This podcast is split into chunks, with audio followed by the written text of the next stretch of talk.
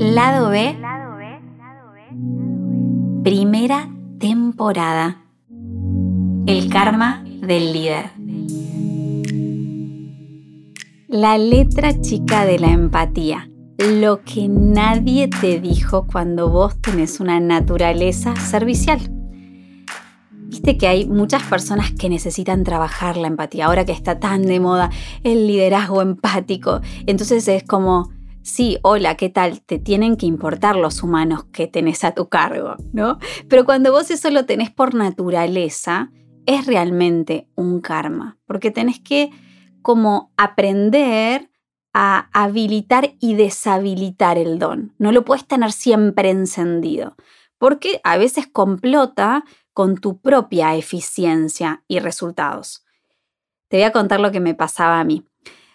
Resulta que yo soy instructora de meditación y de técnicas de respiración y descubrí muy tempranamente que tenía un TOC.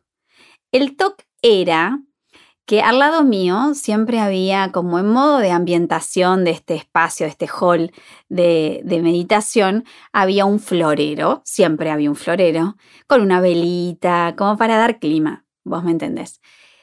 Esas flores, naturalmente, digamos, quizás me acompañaban en los seis días que duraba el curso, la experiencia.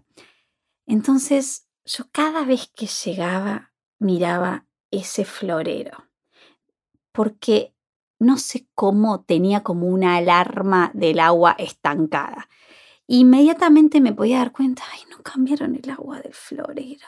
Y eso que realmente era una pavada, para mí se volvía un mundo.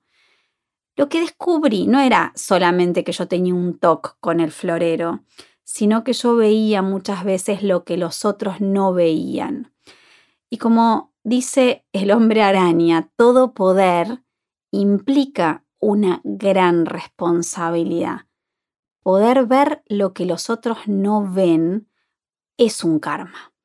Y al mismo tiempo es una bendición, depende de cómo lo veamos. Pero vamos a ver cómo lo podemos aprovechar a nuestro favor. ¿Cómo hacer que eso que ves que no podés dejar de ver, que te, a veces te, te saca el, el, el, aliento, pues decís, ay, ¿cómo puede ser? Los enojos que te agarras por las injusticias que se les pasan a otros, por los detallecitos que otros no vieron. ¿Cómo hacer para que eso juegue a tu favor? Entonces, esto obviamente se plasma en el liderazgo.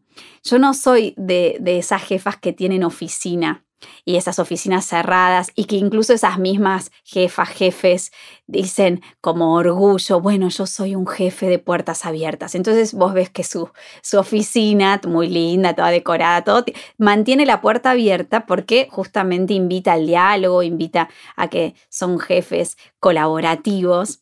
A mí no me quedó otra digamos. Yo en, el armado de, mi oficina, pre-pandemia, por supuesto, porque ahora todo está modificándose, la redacción de Olala, yo tenía un, un espacio, mi escritorio, pero estaba ahí, con todos. Entonces imagínate, ni siquiera, yo no, ni siquiera tenía puerta. O sea que cada dos por tres lo que me pasaba es que se me acercaba alguna y me decía, Sole, ¿me puedo sentar un minuto? ¿Puedo hablar con vos? Al ratito, pues quizás era una pelea o algo así, puedo contarte lo que a mí me pasó. Y al ratito es, ay, Sole, me gustaría que vieras esto. Al ratito, Sole, ¿puedes firmar tal cosa? Al ratito, Sole, ¿me puedo pedir vacaciones? Y yo digo, ay, Dios mío, era como, ¿me entendés? Como un call center.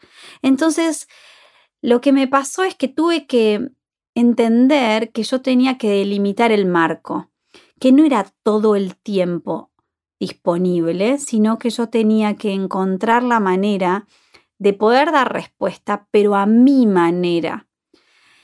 Y entonces lo que empecé a hacer primero es a generar espacios, que quizás era ir a una salita de reuniones, a veces postergar esa conversación, a veces eh, pedirles un poquito más de trabajo previo, quizás me gustaría que lo, lo pensaras un poco y después lo charlamos, a veces decirle, ay, ¿sabes qué? Anda a descansar un ratito y vuelve. Porque cuántas veces están con el rollo porque simplemente están abrumadas por tantas cosas cansadas.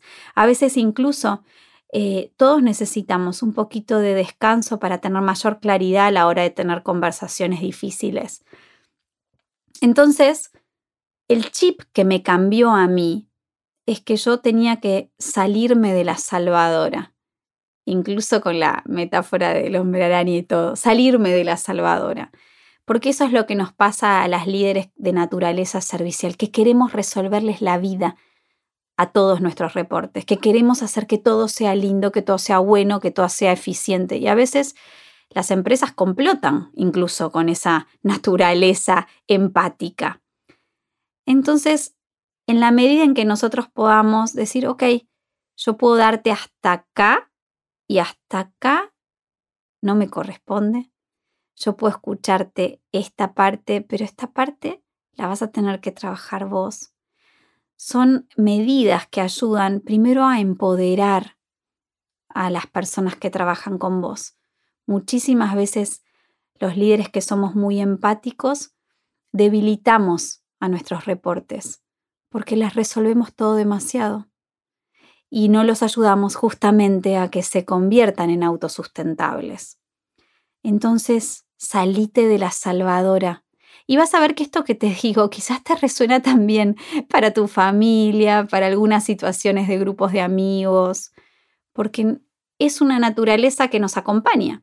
Entonces a veces hay que entender dónde correrse para que el otro avance y se fortalezca.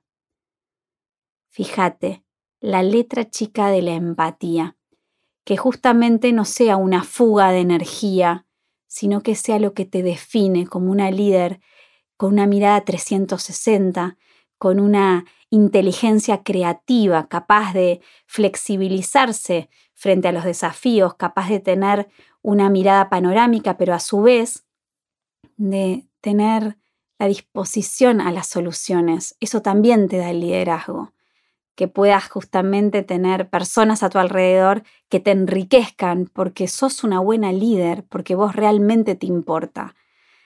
Y de eso se trata, que en vez de mirar tanto el agua estancada de los floreros, también puedas mirar las flores, también puedas mirar aquello que sí funciona, aquello que está saliendo correctamente.